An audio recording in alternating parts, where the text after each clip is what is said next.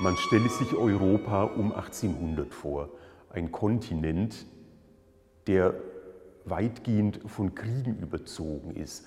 In dieser Zeit völligen Umbruchs und Zusammenbruchs ähm, bekommt das auch die Kunst zu spüren, die bildende Kunst. Die alten Mythen, die alten Helden, sie gelten nicht mehr.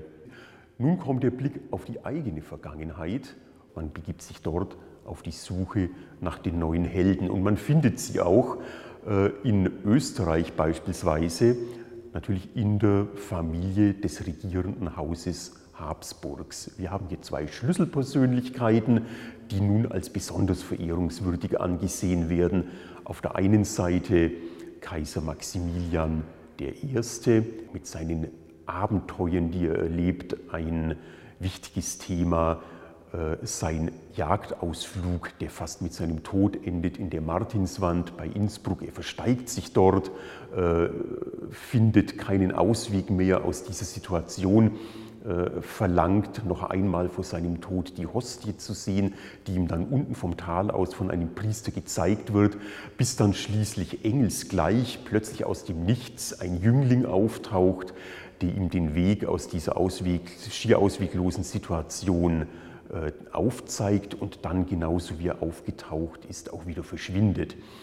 Ein anderer Held, äh, der nun gefeiert wird, der erste herrschende König aus dem Hause Habsburg, Rudolf I.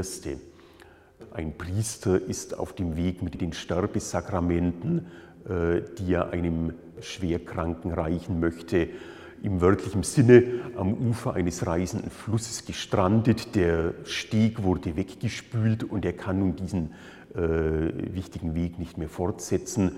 Rudolf von Habsburg kommt beritten an diesem schier verzweifelten Priester vorbei, stellt ihm sein eigenes Reitpferd zur Verfügung, um den Weg zu dem Sterbenden fortsetzen zu können.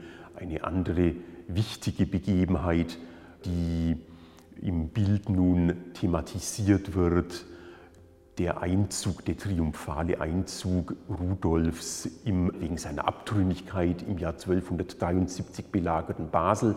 Während dieser Belagerung erfährt er von seiner Wahl zum deutschen König beflügelt und begeistert von diesem einschneidenden Ereignis seines Lebens, verzeiht er den abtrünnigen Baslern und zieht schließlich im Triumph in ihre Stadt ein. Nicht in Gewand und Kostüm des Jahres 1273, sondern versetzt in die so besonders verehrte Zeit des Spätmittelalters, die Dürerzeit.